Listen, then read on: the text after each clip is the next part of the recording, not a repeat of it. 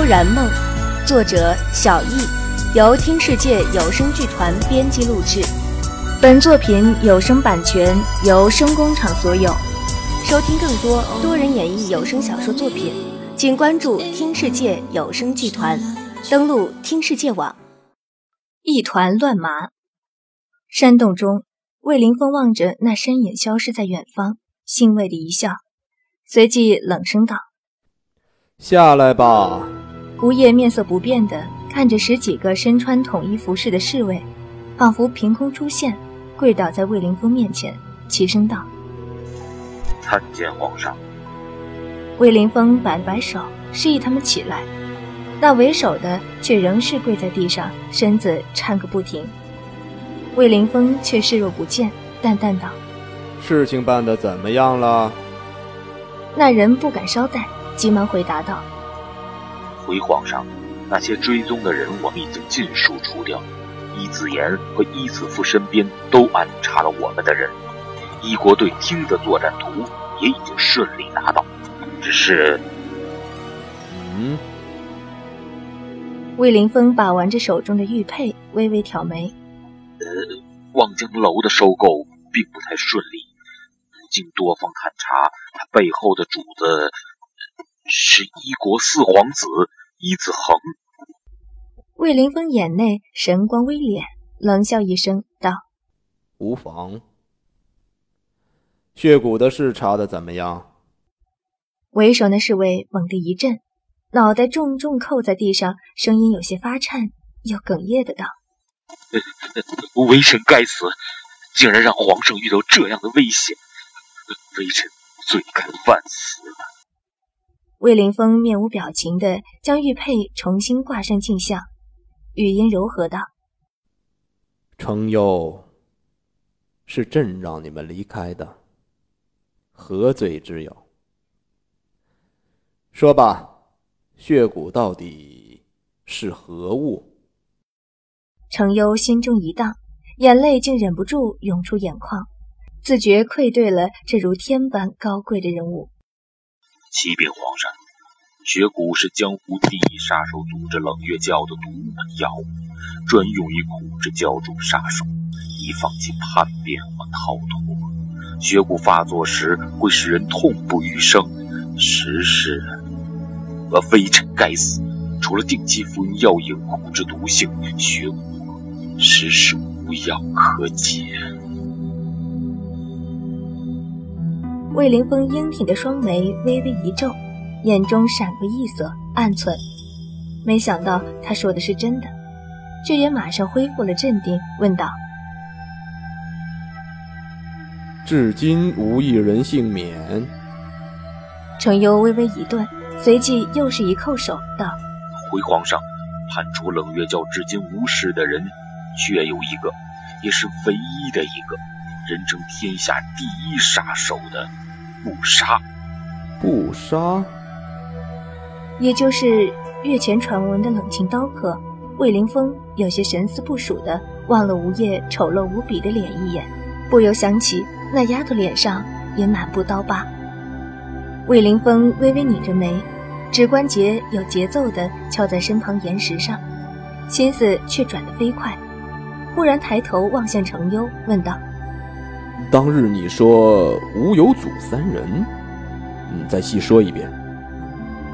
程优心中疑惑，却仍是恭敬的答道：“回皇上，此三人一为绝世神医，一为冷清刀客，一为露眼奇女。”皇上，程优见齐王莫名其妙的笑了起来，想到此人平日从来喜怒不形于色，不由惊怔。露颜奇女吗？魏凌风淡淡的一笑，兴味十足的目光落在吴叶身上，道：“ 你的眼光倒是不错。朕再问你一次，是要随朕回去，还是死在这里？”吴叶双膝着地，跪在地上，恐怖之极的脸上仍是没有丝毫表情，道。我还是那句话，莫进已死。我现在叫吴业。好。魏凌风眼中杀意一闪，沉声道：“程优。”吴业双拳握紧，却没有一点反抗的意思，只是想起那人银亮的双眼、清淡的笑容和温暖的怀抱，心中不免有些淡淡的伤痛。程优举着剑，却不敢看眼前这人恐怖的面孔，不知道他是谁，更不知为何要杀他。但齐王的话就是绝对无可违抗的命令，曾沾过无数人血腥的剑，毫不犹豫地向前刺去。啊！一阵凄厉的惨叫响彻云霄，也重重敲击在洞中每一个人的心中。吴业面色狠狠一变，再顾不得眼前的皇帝胸口的剑，一个纵身横冲出去。魏凌风理不清自己那一瞬间是什么感觉。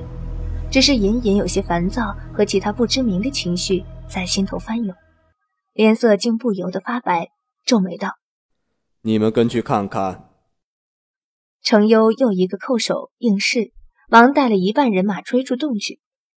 魏凌风静静地安坐在粗糙的岩石上，右手无意识地把玩着胸前的玉佩，忽而露出一丝残酷的冷笑，自语道。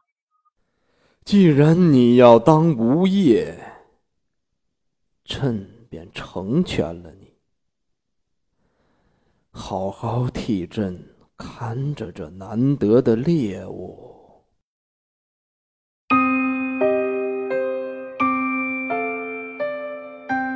这里灯火通明，我有些难以置信的看着眼前熟悉的一桌一椅一梁一柱，豪华的别墅。朴素却不失贵气的装潢，我回家了吗？冰儿，吃饭了，还不快过来！爸爸温和富有磁性的声音从餐厅传来，我心中涌起一阵狂喜，忙应了声：“哦，来啦！”飞奔而去，还是一样的圆形玻璃桌。爸爸说，长形的餐桌虽看着气派，却没什么温情。所以坚持买了如今这张。哥哥还是如往常一样，自顾自坐着埋头吃饭，丝毫没有等我和爸爸的意思。前额的头发有点长了，隐隐遮住他的眼睛。对了，坠崖前那天我就在想，回去一定要拉哥哥去理个头发。哥，他没有抬头，静静嗯了一声。我轻轻走到他面前，看着沉默不语的他，继续叫道。哥，他有些奇怪的抬头看我，还是一样棱角分明的脸，还是一样深不见底的琥珀色瞳仁。哥，我仿佛轻捧着梦幻一样，小心翼翼，眼泪却忍不住落了下来。冰儿，哥哥有些不知所措地站起来。出什么事了？爸爸的声音忽然传来：“你们怎么还站着？”这可是我一个月里难得自己下厨的日子，别不给面子嘛！冰儿，怎么哭了？爸爸，我擦掉眼泪，笑看着他们。哥哥，我们一辈子都不分开了，是吗？我笑着扶上胸口，然而空荡荡，什么也没有。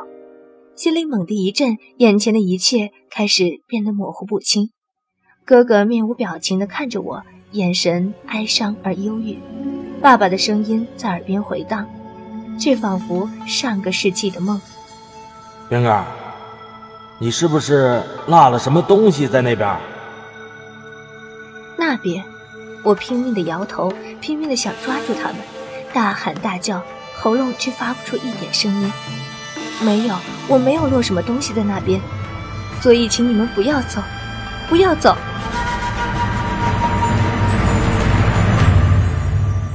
小姐，小姐，谁？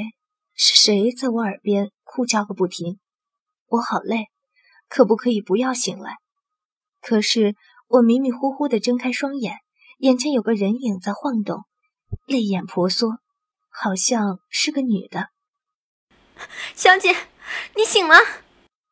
一声惊喜的叫声震得我耳朵微微发麻。待视线终于清晰，我才发现一个长相清秀的女孩，一脸惊喜地蹲跪在我床前，一双眼睛哭得核桃般红肿，脸颊上的泪迹犹未见干。还没等我发问，他已经一把抹去泪珠，高兴的道：“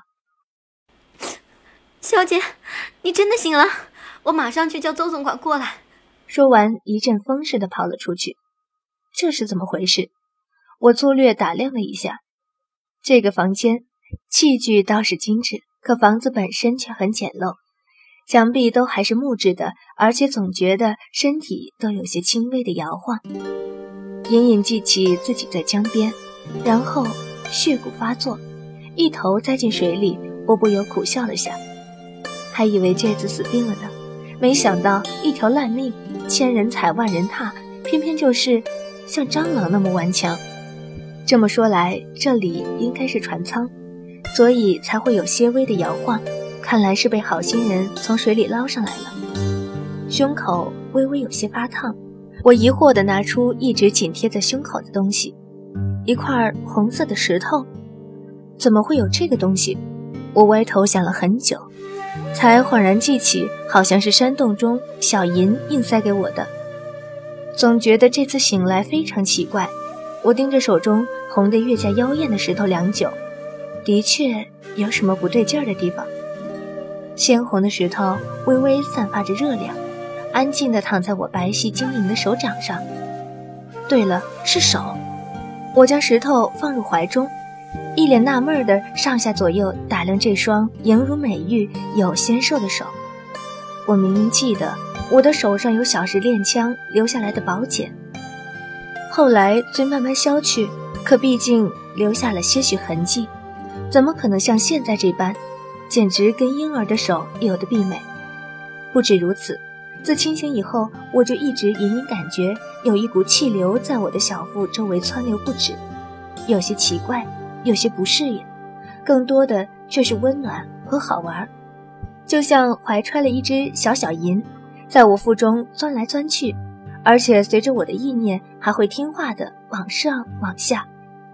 忽然想起这个部位好像是丹田，记得其人说过，所谓的修习内功，就是通过冥想和打坐，将体内的气息进行正规引导，自丹田而下循环一周，恢复心脉。周而复始，丹田寄居之气越来越多，也越来越醇厚，最后将之扩散全身，变成了最原始的内力。在这个时代，内功是一切武功的基础。没有内力，任何高深的刀式剑法都不过是空壳，毫无用处。可是偏偏最难练的便是内功，必须戒骄戒躁，审慎慢行，否则便容易走火入魔。所以，往往资质较高之人，除非奇遇，也需十几二十年的光阴才能小有成就。说到这里，就不得不提一下齐然。听布莎说，他的内力自小便已形成，原因在于无论睡觉、走路、吃饭、练功，他的内力修习就仿佛呼吸那么自然，无时无刻不在进行。想来的确是有够变态。难道说我体内现在窜流的是内息？这未免也太扯了吧？怎么落一次水，我就莫名其妙的连自己的身体状况都搞不清了？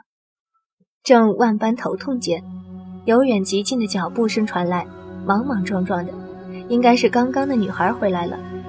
咦，奇怪，这脚步声似乎还离这里很远，我为什么能听得如此清晰？